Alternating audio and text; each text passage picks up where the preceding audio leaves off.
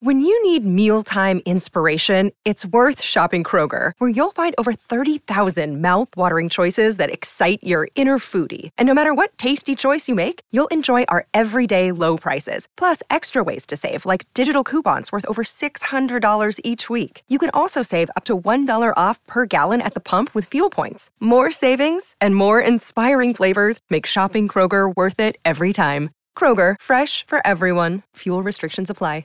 Another day is here, and you're ready for it. What to wear? Check. Breakfast, lunch, and dinner? Check. Planning for what's next and how to save for it? That's where Bank of America can help. For your financial to-dos, Bank of America has experts ready to help get you closer to your goals. Get started at one of our local financial centers or 24-7 in our mobile banking app. Find a location near you at bankofamerica.com slash talk to us. What would you like the power to do? Mobile banking requires downloading the app and is only available for select devices. Message and data rates may apply. Bank of America and a member FDIC. Pourquoi le livre Les liaisons dangereuses fascine-t-il encore aujourd'hui? Merci d'avoir posé la question. Les liaisons dangereuses, roman du XVIIIe siècle de Pierre Chauderlot de Laclos, est certes une histoire sulfureuse. En témoigne sa dizaine d'adaptations cinématographiques plus ou moins fidèles selon l'époque, elle fascine encore aujourd'hui. Netflix devait d'avoir sa version. Le 10 mai 2022, elle arrive. Elle prendra cadre dans un milieu d'adolescents et se déroulera à l'heure des influenceurs et des réseaux sociaux.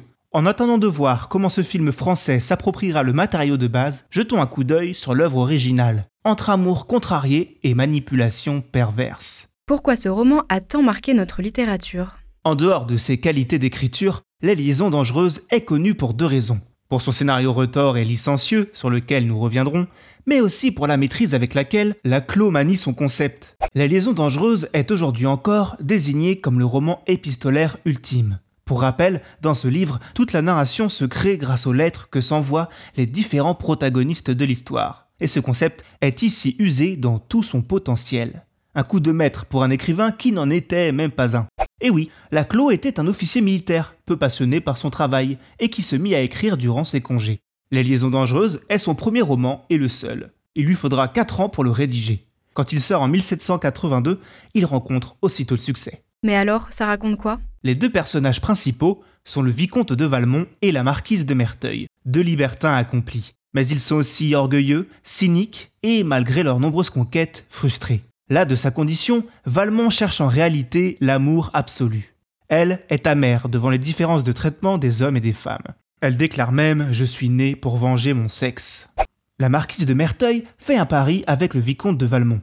Pour se venger d'un de ses amants, celle-ci demande à son complice de dépuceler Cécile de Volanges, jeune vierge promise au diamant, histoire de le ridiculiser. Et tant pis pour les conséquences du côté de Cécile. Si Valmont remporte le défi, alors elle s'offrira à lui.